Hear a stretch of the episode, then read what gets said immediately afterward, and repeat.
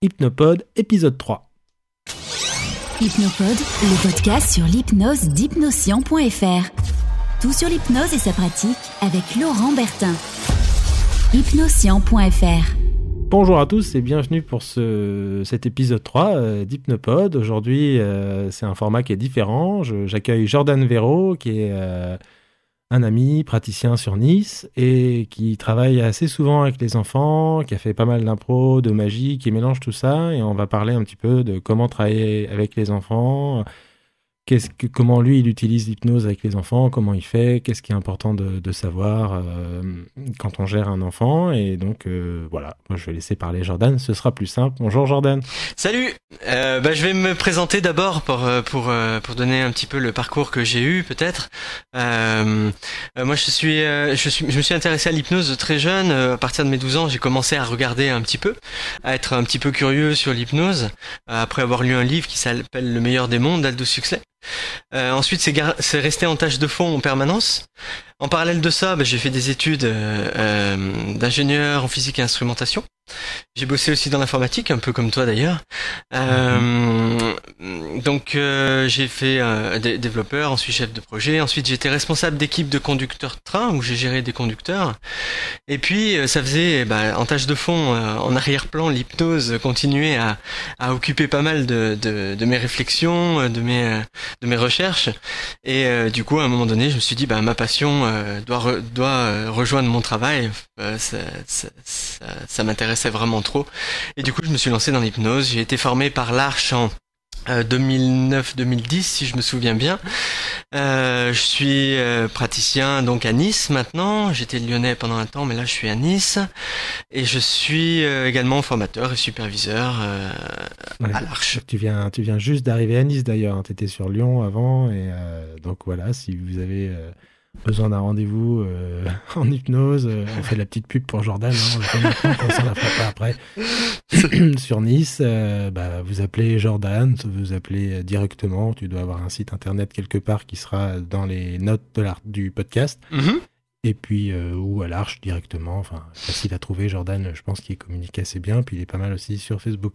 Oui. Alors, on va, rentrer dans le vif du sujet. Tu nous parles un petit peu de. Voilà, bah, comment tu. Je sais que tu reçois pas mal d'enfants. Moi, je t'ai vu travailler euh, avec les enfants et je trouvais ça assez magique. Et donc, euh, c'est le cas de le dire en plus. Euh, Donc voilà, bah, commence un petit peu par nous parler de comment tu travailles avec les enfants et puis après on va, on va voir comment, comment gérer tout ça. Alors, déjà plusieurs choses. Moi, j'ai j'ai rencontré un ami il y a pas très longtemps qui m'a qui m'a parlé justement de, de ce travail avec les enfants et qui me disait, moi c'est marrant, j'arrive pas à mettre à mettre les enfants en état d'hypnose, ils bougent trop, ils sont trop mobiles, euh, j'arrive pas à les gérer et, et du coup les amener en état d'hypnose c'est pour moi assez difficile. Euh, ce qu'on remarque souvent, enfin ce que j'ai remarqué moi, c'est que les enfants sont plus souvent en état d'hypnose qu'en état habituel de conscience. Euh, c'est- C'est-à-dire que c'est finalement assez simple de les mettre en état d'hypnose puisque ils y sont quasiment tout le temps. Ouais, Donc, ouais. C'est presque un état permanent pour eux. Euh, quand je reçois des, des adultes par exemple, souvent je leur dis, vous savez, l'état d'hypnose c'est un peu comme retourner à une époque où on a 5 ans, où tout est possible, où, où euh, on voit un paquet de bonbons en haut et on va pas se dire, oh mes mains sont trop petites, mes pieds sont trop petits, où tout, où tout, c'est- tout est vraiment possible, tout est ouvert. Et je pense que l'enfant on est là et quand on le reçoit en cabinet, en fait l'état d'hypnose est, est très proche, il est très très proche de son inconscient, donc c'est très très simple à ce niveau-là. Ouais. Euh, et puis quand j'étais en...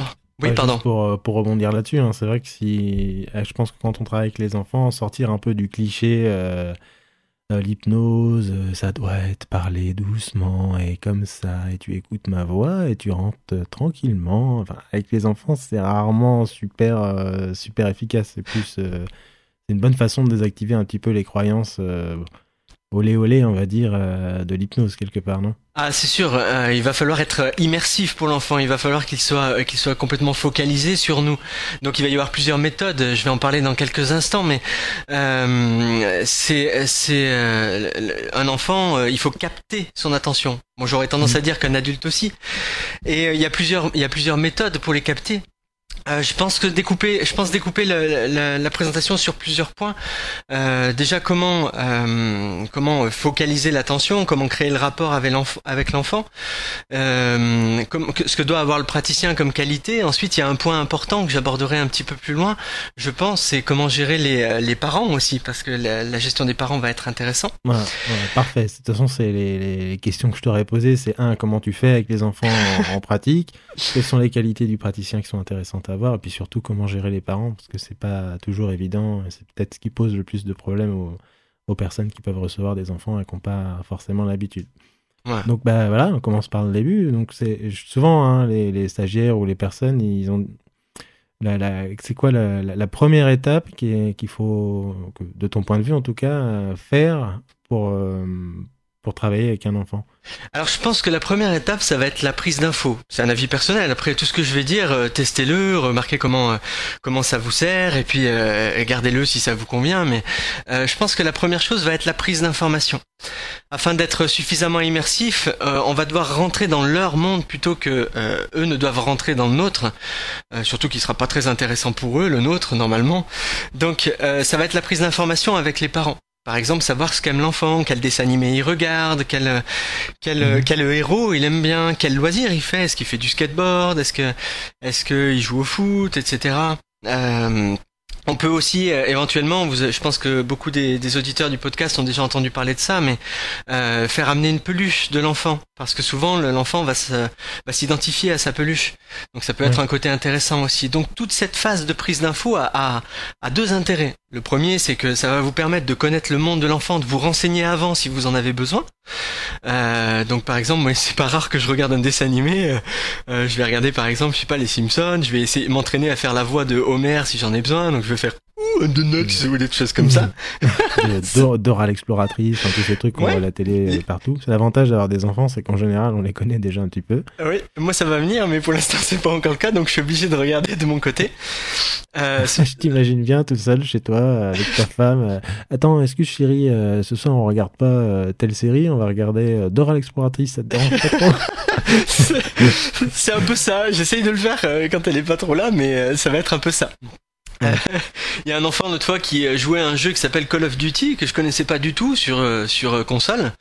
Bah j'ai j'ai regardé quels étaient les personnages, j'ai j'ai regardé un peu des vidéos sur YouTube. Je voulais pas non plus acheter le jeu, mais j'ai regardé un peu comment parlait le personnage principal. C'était un Black Ops, je crois que ça s'appelle, un truc comme ça. Ouais. Je sais pas si c'est vraiment un jeu pour les enfants, ça dépend quel âge il a, mais enfin c'est quand même c'est interdit au moins de 16 ans, il me semble. Call of Duty.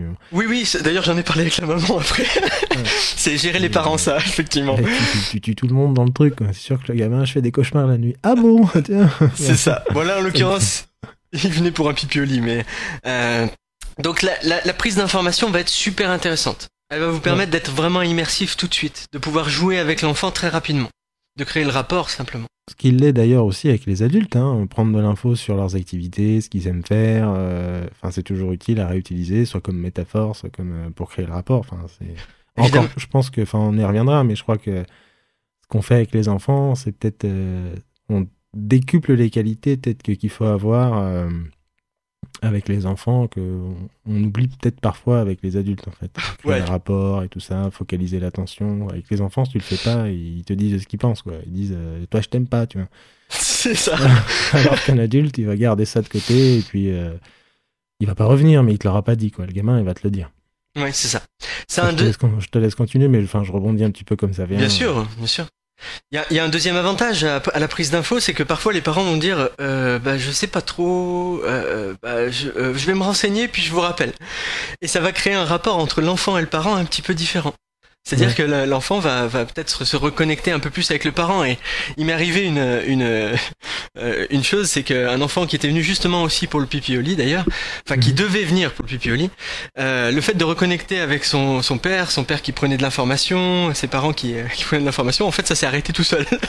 Non. en fait il cherchait peut-être de l'attention ou je sais pas, je sais pas pourquoi il faisait ça, quel était le but de... C'est vrai que dans le pipi au lit c'est souvent le c'est souvent le cas. Hein. Une des prescriptions intéressantes, c'est justement de, aux parents, c'est d'ignorer complètement le problème. Ouais.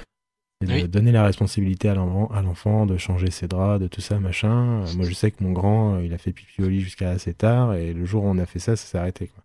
Et oui. Donc, euh, c'est un autre point qui est important là que tu soulèves d'ailleurs. Je vais rebondir dessus tout de suite, mais c'est euh, tout à l'heure quand on parlera de gérer les parents, bah, c'est gérer les, euh, les fausses solutions qui ont été mises en place. Mm. Par exemple, si on s'occupe trop du problème, bah, ça devient un vrai problème. Quand on commence à un peu moins s'en occuper, ben euh, ça va être un peu plus, un peu plus, un peu plus intéressant. L'enfant, il va être un peu plus autonome. Donc, ça va être gérer ces fausses solutions. J'en parlerai un tout petit peu plus tout à l'heure, mais effectivement, ça va être important.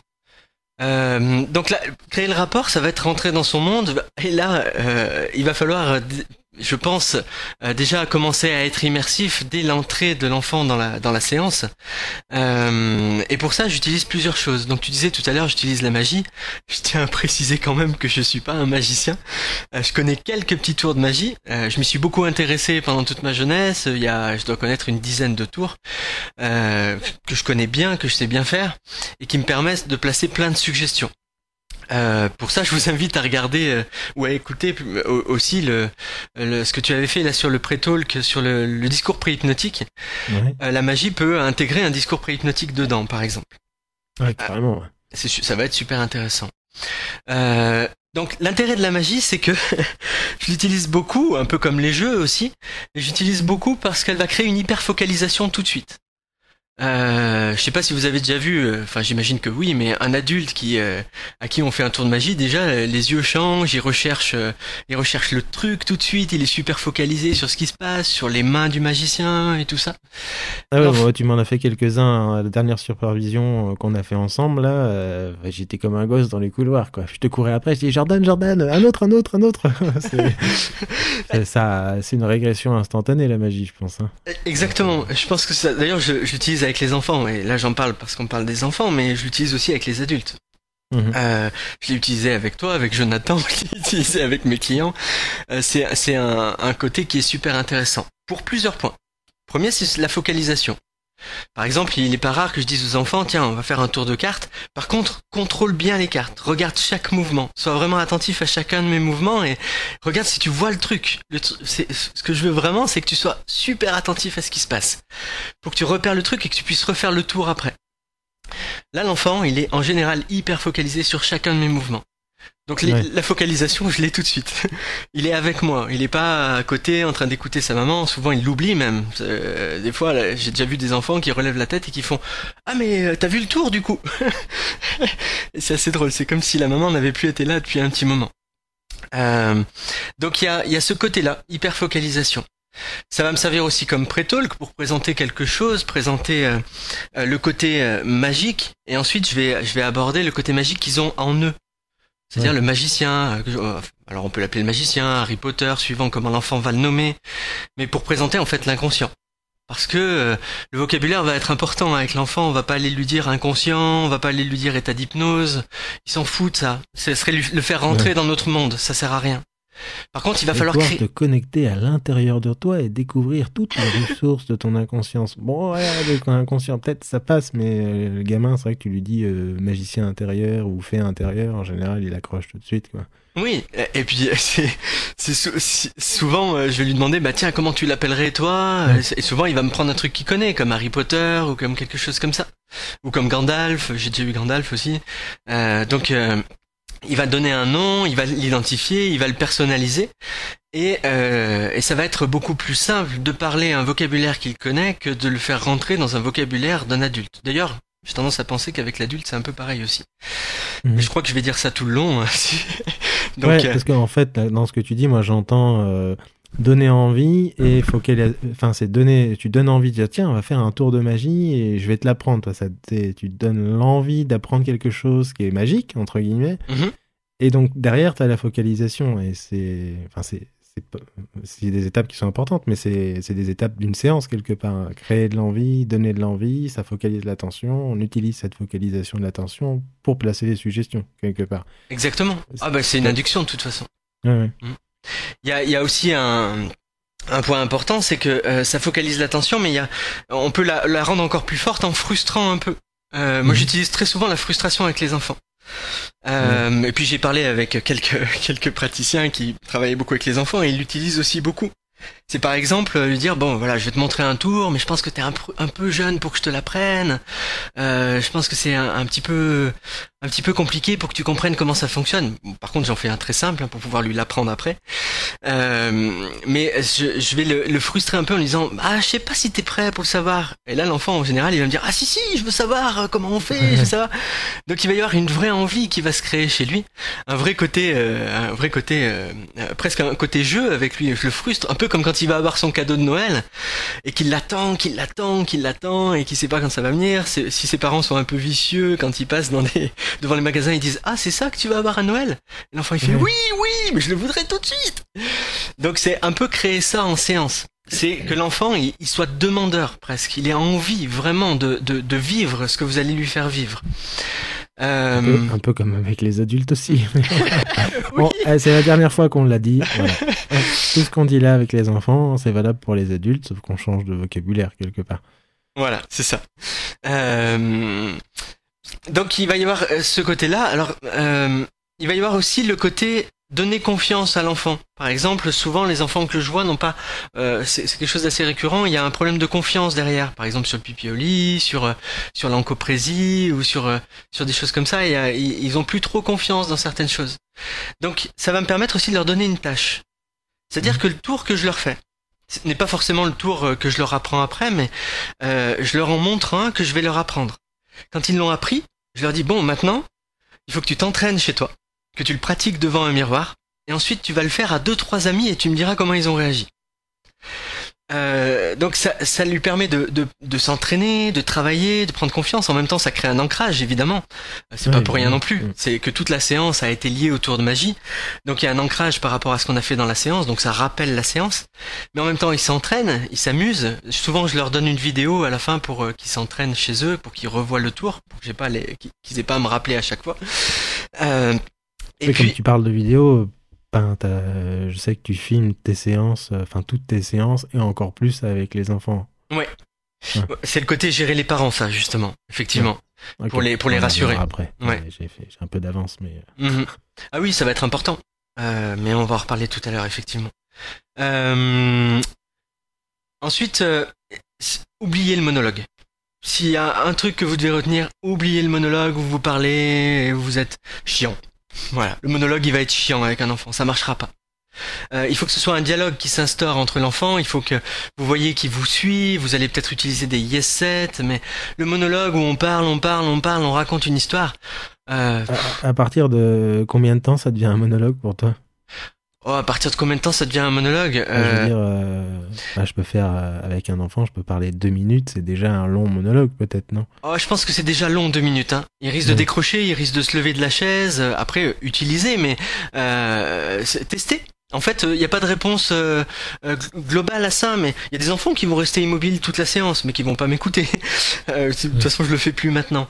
Mais deux minutes, ça peut passer. C'est voir comment l'enfant réagit. S'il est en train de, de, commencer à bouger un peu, bah, il va peut-être falloir lui redonner un peu la parole, recréer un petit peu de, du contact, vérifier qu'il nous suit toujours, lui demander où il en est, par exemple. si par exemple il est en train de, je sais pas, je, je, pense à une séance, c'est plus facile d'en parler avec un exemple. Je me rappelle d'un enfant qui, qui qui était bah, celui de Call of Duty, euh, qui était en train de se débarrasser de monstres qui venaient le hanter la nuit. Euh, euh, et euh, il, il, prenait une grenade, il la détachait, il la jetait, et, et c'était une interaction. Je lui demandais où tu en es là, comment comment ça s'est passé, est-ce que ça a déjà fait ou est-ce qu'elle a pas encore sauté? Comment, Où ça en est là? Puis j'accélérais le rythme et il me disait pas encore, pas encore, j'arrive pas à dégoupiller. Donc ça donnait. Faut pas avoir peur d'avoir l'air trop trop con en tant que praticien, j'ai envie de dire, euh, quand tu travailles avec les enfants quand même. Non, là. la, voix d'Homer Simpson. Euh... Je pense qu'il faut se lâcher. Euh, je pense que c'est vraiment intéressant de, dire que euh, le praticien doit presque être un enfant avec l'enfant. Il doit jouer. Vous l'avez tous fait, donc vous savez tous le faire. À un moment donné, vous avez joué, vous avez peut-être parlé à votre peluche, vous avez peut-être parlé au G.I. Joe, je sais pas. En tout cas, vous avez joué au Barbie. Oui, mais ça c'est toi. je parlais au Barbie, je m'entraînais pour plus tard.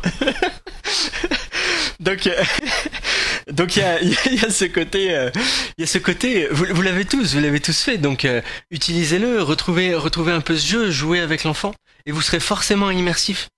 à partir de ce moment-là. Il y a rien de pire que le monologue où on est où on parle, on va dire maintenant tu entends ma voix et tu m'écoutes. Déjà c'est chiant avec un adulte. Enfin moi vous me faites une... c'est le cliché du thérapeute quelque part parce que les, enfin j'imagine que les enfants ils... ils se doutent bien, ils en ont peut-être vu d'autres avant. Enfin on en reparlera peut-être après, mais euh... Eh oui. pas le premier qui viennent voir en général. C'est un peu comme en hypnose. les, les, personnes qui viennent nous voir, elles se, lèvent rarement, elles se lèvent rarement un matin en disant Tiens, je vais aller voir un hypno, tiens, je prends celui-là. En général, elles en ont vu d'autres avant, elles ont réfléchi, elles se sont posé des questions. Donc, euh, le gamin, tout de suite, tu, tu, tu, coupes le, le côté il y a un bureau entre nous et euh, je suis un adulte et toi tu es un enfant, tu te mets à son niveau, quoi. Synchro et leading, on appelle ça quelque part. Exactement. Euh, de toute façon, euh, c'est ça. Il va falloir, pour rentrer dans son monde, il va falloir être comme lui. Euh, parce que sinon, il va sentir l'incongruence, il va sentir que qu'on n'est pas avec lui, qu'on simule. Euh, justement, par rapport à ça aussi, éviter de les, parler, de leur parler avec euh, avec une voix un peu niaise. Vous savez. Alors, qu'est-ce que tu fais? Vous savez. Bah alors, mon petit Jordan, tu viens faire un podcast sur moi ce soir? Oh, bah, Tu viens Oui, tu C'est ça. À la Jacques Martin ou les trucs comme ça, ça va pas passer. L'enfant, il va se dire, euh, il va se dire, mais qu'est-ce qu'il me veut là, lui? Comment il me parle? C'est quoi? Dites-vous que vous avez un, petit adulte en devenir devant vous.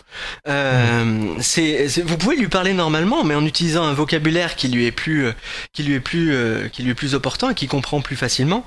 Mais euh, votre voix, elle a pas elle est pas, elle a pas à être, eh, qu'est-ce qui t'arrive alors? Qu'est-ce que tu ça, ça, ça va pas marcher. L'enfant va décrocher très vite. Je euh, reviens euh, sur la magie, parce que tout le monde ne fait pas de magie. Donc, euh, si on n'est pas magicien, enfin, moi, je sais faire des tours de cartes, mais bon, voilà, quoi. Mais je pense que tout le monde, c'est pas le cas.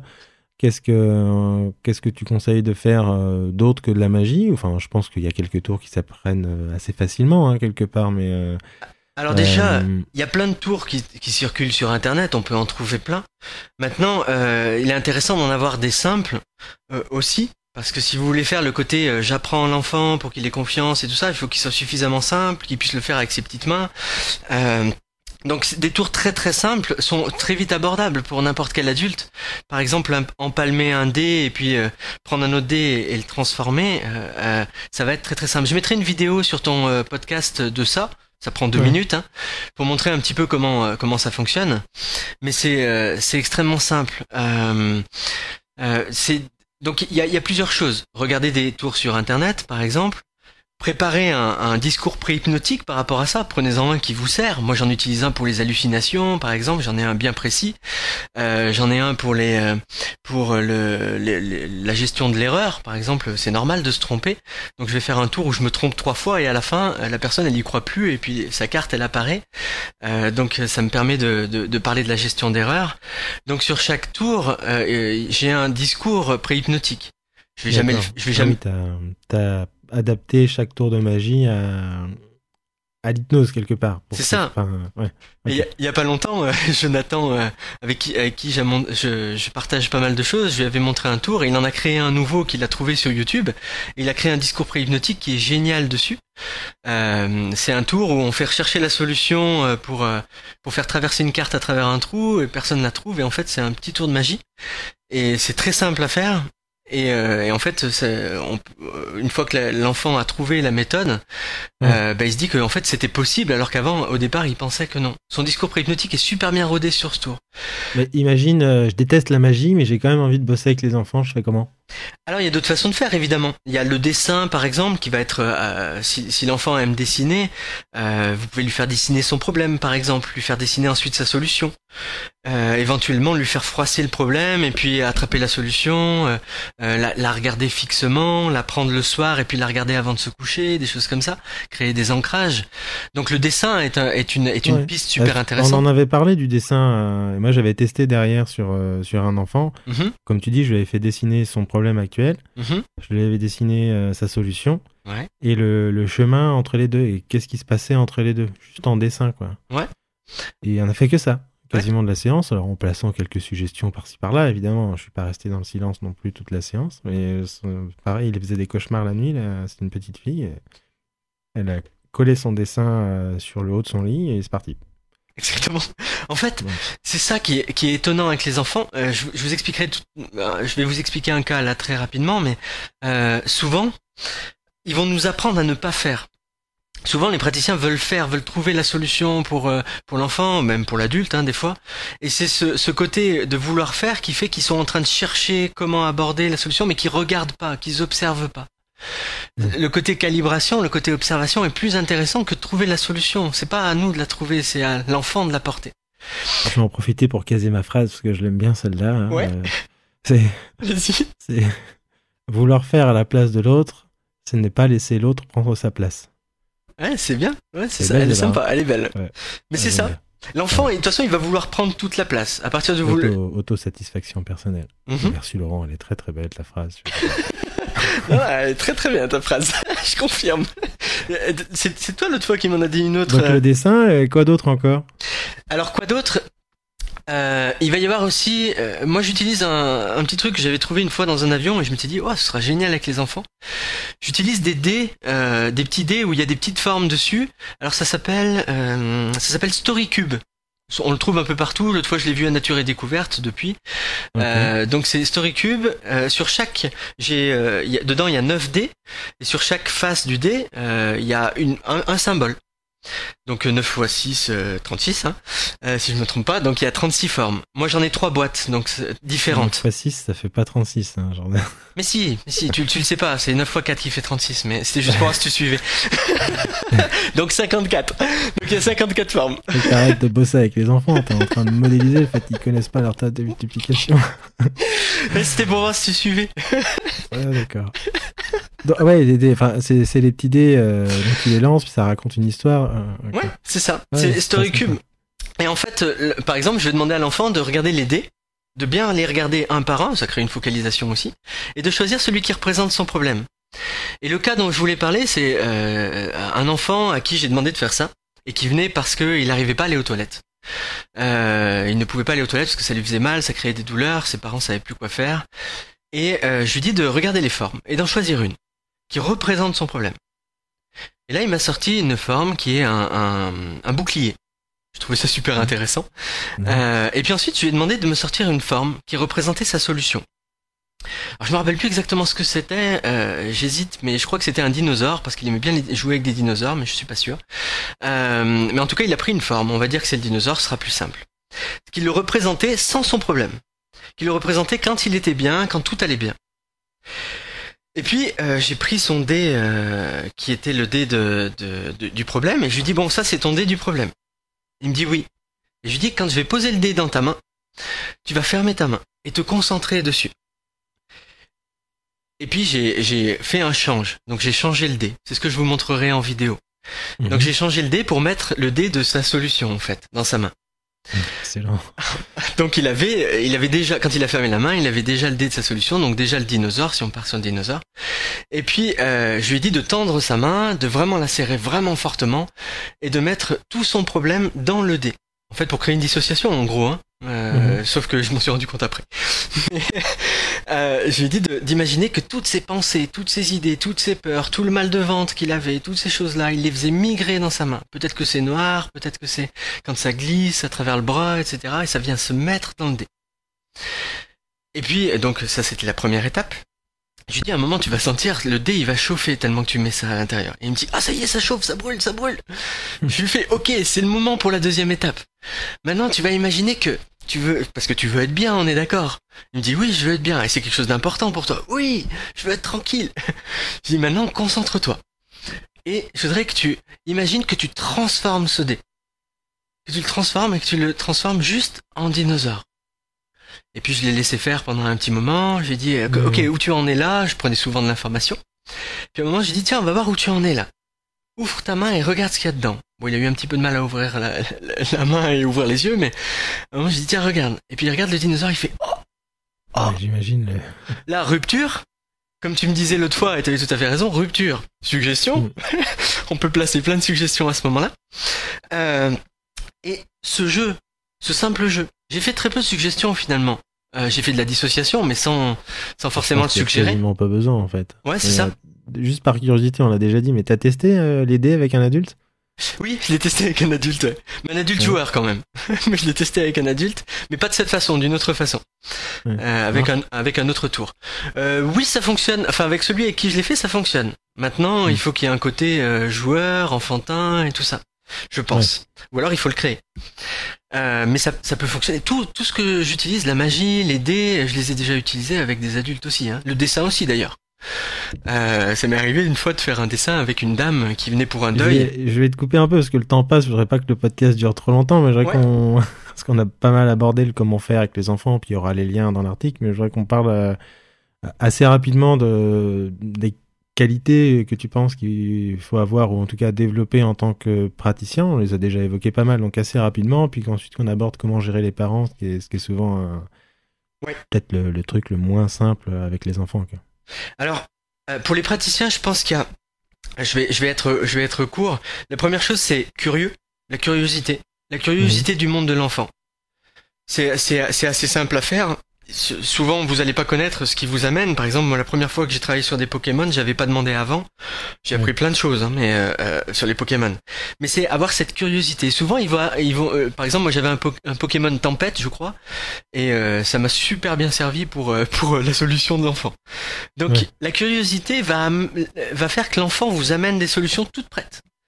Euh, donc c'est être très très très curieux. J'aurais tendance à dire de le faire aussi avec un adulte, mais être très curieux, lui demander ce qu'il fait, quels sont ses amis, quel, quel, euh, qu'est-ce qu'il aime, qu'est-ce qu'il aime faire et tout ça, creuser là-dedans, plus que dans le problème même. Mhm. Euh, la deuxième, c'est euh, jouer avec la diversion. Mhm. c'est- C'est-à-dire que euh, vous n'êtes pas obligé de parler du problème. L'enfant, il sait pourquoi il est là. Donc vous pouvez euh, euh, parler d'autres choses et faire des suggestions en lien avec le, le problème. Euh, J'ai peut-être pas le temps d'expliquer le cas euh, auquel je pensais. Bon, Euh, rapidement, enfin, rapidement un, podcast un peu plus long. puis, euh, D'accord. je pense que c'est intéressant. Je l'explique assez rapidement. J'ai un enfant qui était venu et lors de la prise d'information, qui est importante au début, sa maman m'a dit qu'il faisait du skate. J'ai dit ok, bah dites-lui de, dites-lui de venir, mais avec son skate. Il avait vu plein de thérapeutes. Je me suis dit je peux pas faire euh, être derrière mon bureau ou à côté de lui sur la chaise. On va s'ennuyer.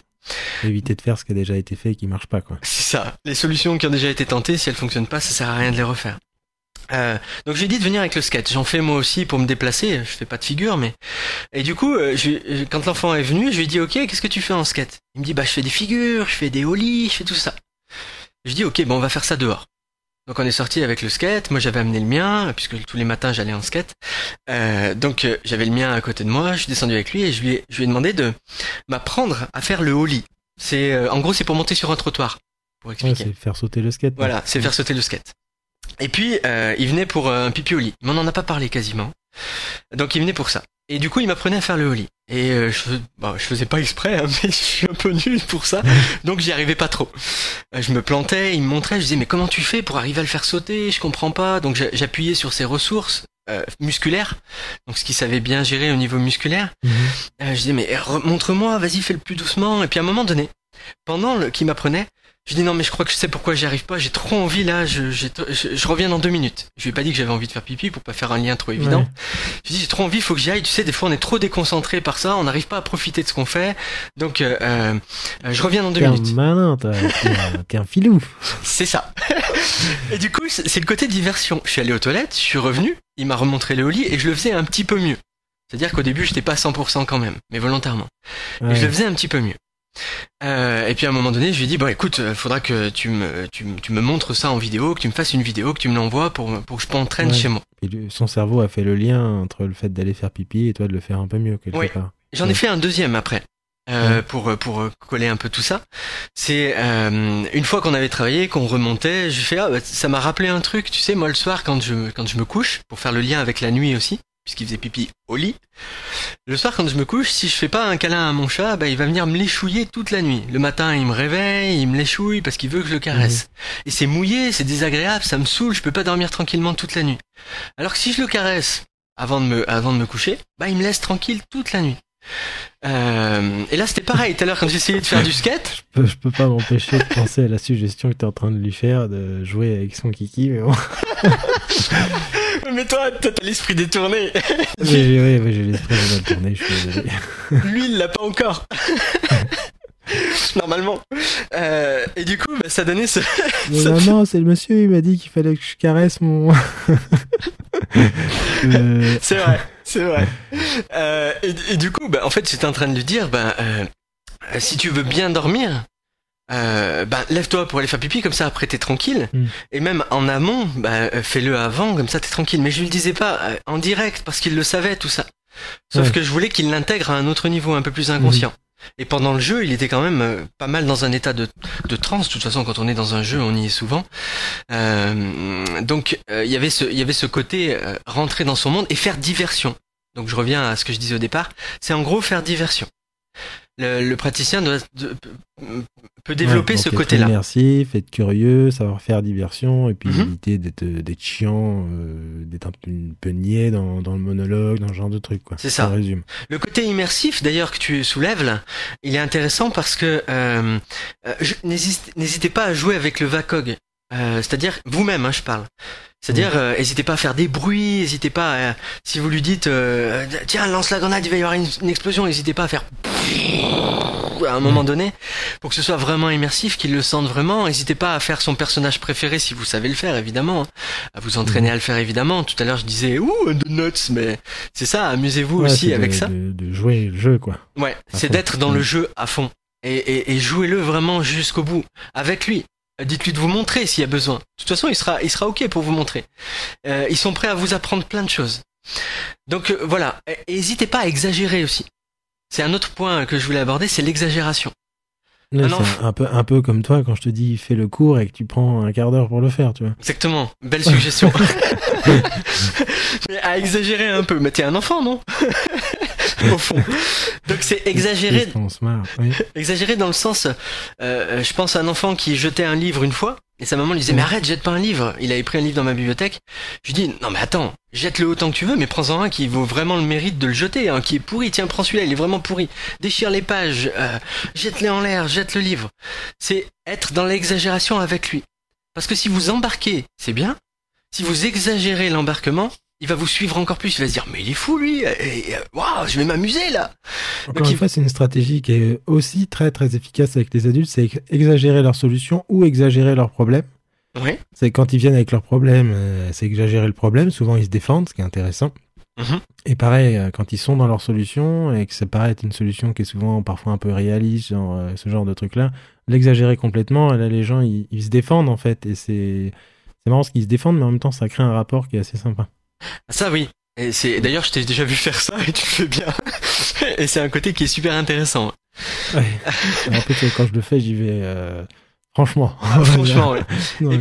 Et puis en, en simulant la partie contre laquelle, contre laquelle ils, ils peuvent se battre parfois, bah, ça fait émerger l'autre partie encore plus fort, qui va dé- qui va se défendre vis-à-vis ou qui va l'accepter un peu plus fort. Enfin, ça crée un rapport vraiment très très fort entre le, le praticien et le et le et le client. Un jeu en fait, comme les on, enfants. passe, euh, on passe rapidement à gérer les parents?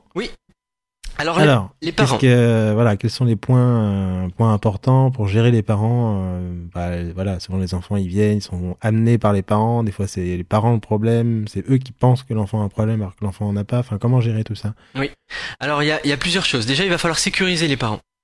Euh, moi, je le fais d'une manière très simple, c'est que je leur dis la séance est filmée. Parce que des Ouais. fois, je les garde pas, hein, les parents. Il m'arrive Ouais. de pas garder les parents en séance.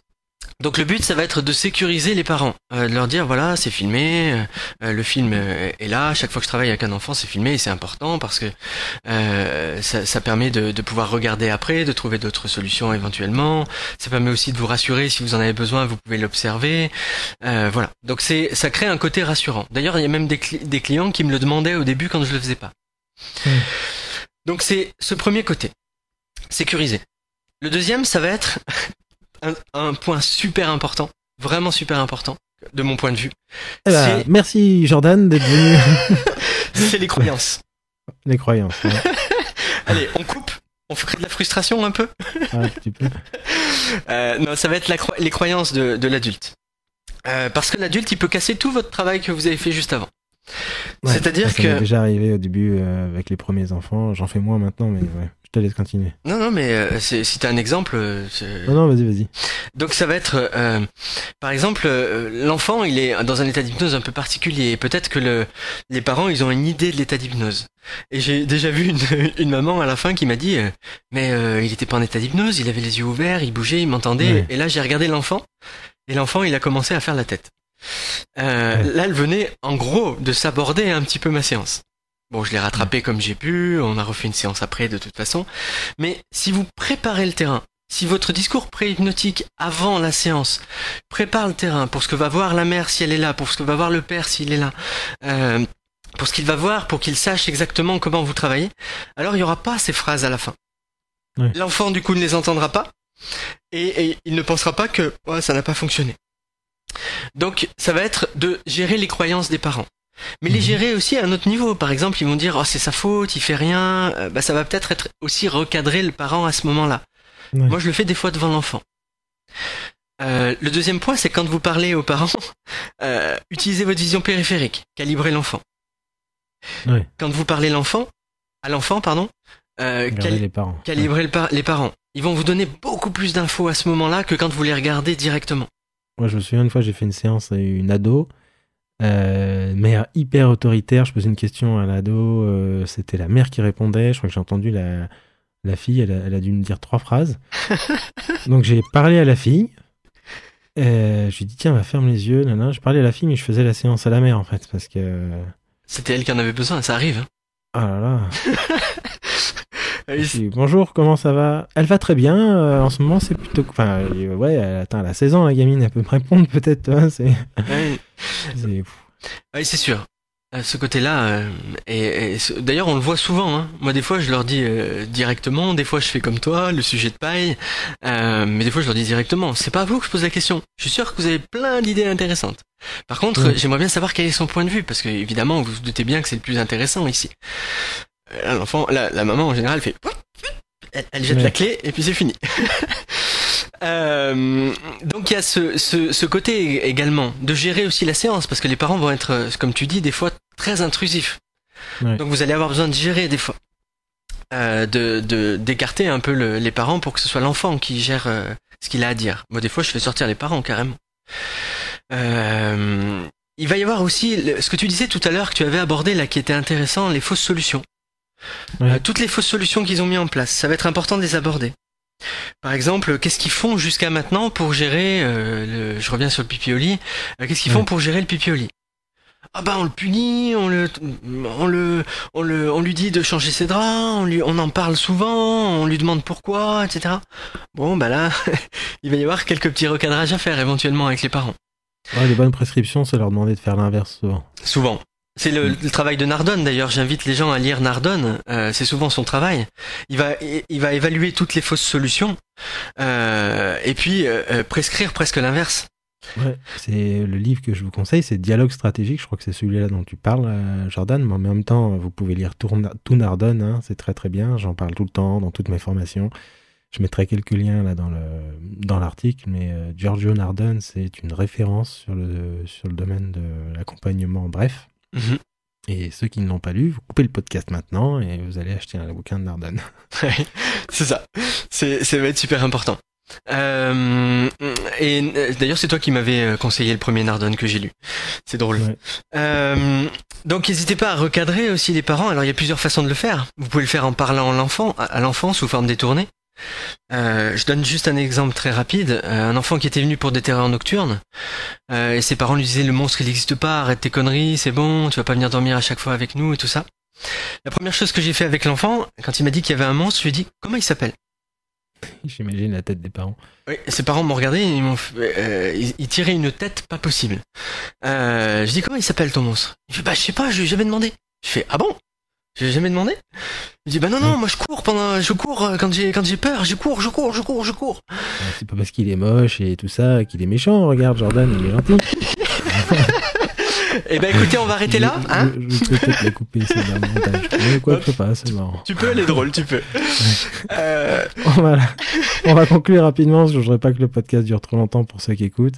ça marche. Qu'est-ce que, qu'est-ce que tu dirais en conclusion par rapport à tout ça? À la rigueur, on fera peut-être un sujet sur euh, gérer les parents plus en détail. Si, si euh, ceux qui écoutent, vous avez des, des points que vous aimeriez voir euh, développer plus en, en profondeur, j'ai envie de dire, soit gérer les parents, comment gérer les enfants, la position du praticien, comment faire un bon discours hypnotique avec les enfants et les adultes, bah, vous, vous, le dites dans les commentaires et puis bah, Jordan y reviendra euh, probablement, de toute façon, peut-être pas que sur ce sujet-là, mais sur plein d'autres sujets pertinents.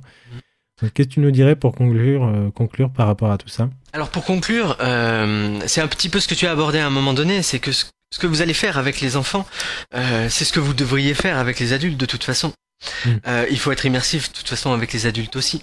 Ça va être intéressant de, de, de, de faire des bruits aussi avec un adulte, de lui faire le, le de la grenade, pourquoi pas. Moi je le fais sans arrêt. Euh, et puis quel meilleur moyen de faire régresser un adulte que de lui parler euh, à la manière d'un enfant avec des bruits, avec des sons, avec des rires, avec tout ça? Quand vous, quand vous parlez à un enfant comme on parle à un adulte, mais d'une façon comme à un enfant. Enfin, je sais pas si c'est clair. C'est ça. C'est pas, pas, lui parler niaisement, mais de lui parler euh, dans une ambiance d'enfant. Voilà, c'est ça. Créer une mmh. ambiance. Ah bah ça résume, ça résume bien mieux que ce que ce que, ce que j'ai dit. Ça va être créer mmh. une ambiance euh, avec le avec l'adulte. Les enfants sont, je pense, nos enseignants, nos meilleurs enseignants d'hypnose. Euh, mmh. Parce que ils vont nous apprendre exactement comment ne pas faire avec eux. Et c'est en gros, c'est vouloir faire euh, par exemple leur demander de fermer les yeux et de vouloir qu'ils ferment les yeux, ça va être euh, ça va être une catastrophe. Il va falloir utiliser. Au début, ça fait une belle mise entre parenthèses. C'est un enfant, s'il a pas envie, s'il est pas d'accord, si ça lui plaît pas, il te le dit. Ouais. Euh, ou il t'ignore complètement, et alors qu'un adulte, il peut faire genre. Quoi. Voilà, il peut nous tromper, il peut faire comme s'il vivait bien la séance, etc. Puis après, il nous rappelle plus, il nous voit plus. C'est que souvent les gens ont un peu peur, travailler les enfants, ils sont peut-être pas très à l'aise, mais c'est une très très très bonne euh, école de la vie euh, de travailler avec des enfants en cabinet. Euh, pour la pratique de l'hypnose en même temps. Et on se rend compte que des fois, c'est vachement simple quelque part. Le coup du dessin, on a fait un dessin, euh, deux suggestions, et ça y est, c'est parti, quoi. Mhm. Et après, on se rend compte dans le travail avec les adultes que souvent le travail avec les adultes, ça va être désactiver les croyances limitantes, les doutes, les questions un peu à la con qu'on peut se poser quand on est adulte. Mais que le travail, au fond, une fois que la personne y est, c'est assez euh, simple. Je voudrais pas généraliser non plus, mais. Euh... Bah, tu viens de faire un peu ma conclusion, en fait. Ah bon, euh, c'est exactement ça. Non, mais c'est exactement ça. Hein. C'est tout à fait ça. C'est en gros, avec l'adulte, il y a plus de travail. On va devoir désinguer les croyances limitantes. L'enfant, il en a quasiment pas au départ quand il arrive. Alors ça dépend quel âge il a. Hein. S'il a 15 ans, il en a peut-être déjà pas mal. Hein, mais s'il a 7, 5, 6 ans, il en a pas forcément beaucoup. Mmh. Donc le travail qu'on fait avec l'adulte ne sera pas forcément nécessaire avec l'enfant. Euh, maintenant, ça peut, hein, faut toujours être euh, attentif, mais mmh. euh, et le but, en désinguant les croyances, en fait, on fait presque régresser l'adulte à l'endroit où tout est possible. Mhm. C'est retrouver l'enfant quand il a 5 ans. Et, c'est, et si vous faites ça, vous connectez directement à l'inconscient parce que pour moi, et c'est ma conclusion, l'inconscient, c'est un peu comme un enfant de 5 ans. Donc dès que vous avez cassé les croyances, vous retrouvez l'enfant et du coup avec l'adulte, ça va être simple de travailler. Ok. Bah c'est cool, très belle conclusion. Je te remercie beaucoup Jordan d'avoir pris le temps d'échanger sur ce sujet-là. Tu reviens quand tu veux. Mhm. C'était un plaisir. Euh, c'est un vrai plaisir de t'avoir. C'est dommage qu'on se voit pas plus souvent. Hein. Quelle idée d'aller si loin aussi. et, euh, et, pour ceux qui nous écoutent, euh, si vous avez des questions, des remarques ou envie qu'on revienne sur certains sujets, euh, ben vous laissez votre message dans les commentaires. Pensez à partager, allez laisser aussi sur iTunes si vous avez le temps vos avis. Et euh, voilà, je vous dis à tous à très vite. Et encore, euh, merci beaucoup Jordan euh, d'avoir été là avec nous. Merci à toi de m'avoir accueilli.